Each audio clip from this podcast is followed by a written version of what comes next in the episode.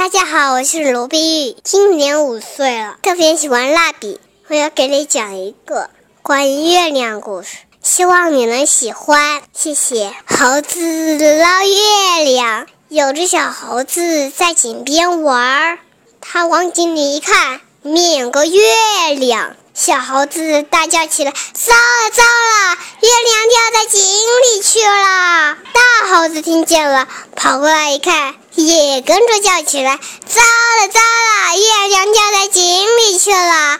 老猴子听见了，跑过来一看，也跟着叫起来：“糟了糟了，月亮掉在井里去了！”父亲猴子听见了，都跑过来一看，大家跟着叫起来。糟了糟了，月亮掉在井里去了，咱们把它捞上来吧。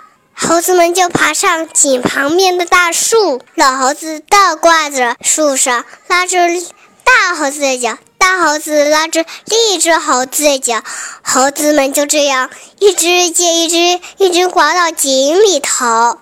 小猴子在最下面，小猴子伸手去捞月亮。手刚碰到水，月亮就不见了。老猴子一抬头，看见月亮还在天上。老猴子喘着气说：“不用捞了，不用捞了，月亮好好的在天上呢。”谢谢大家。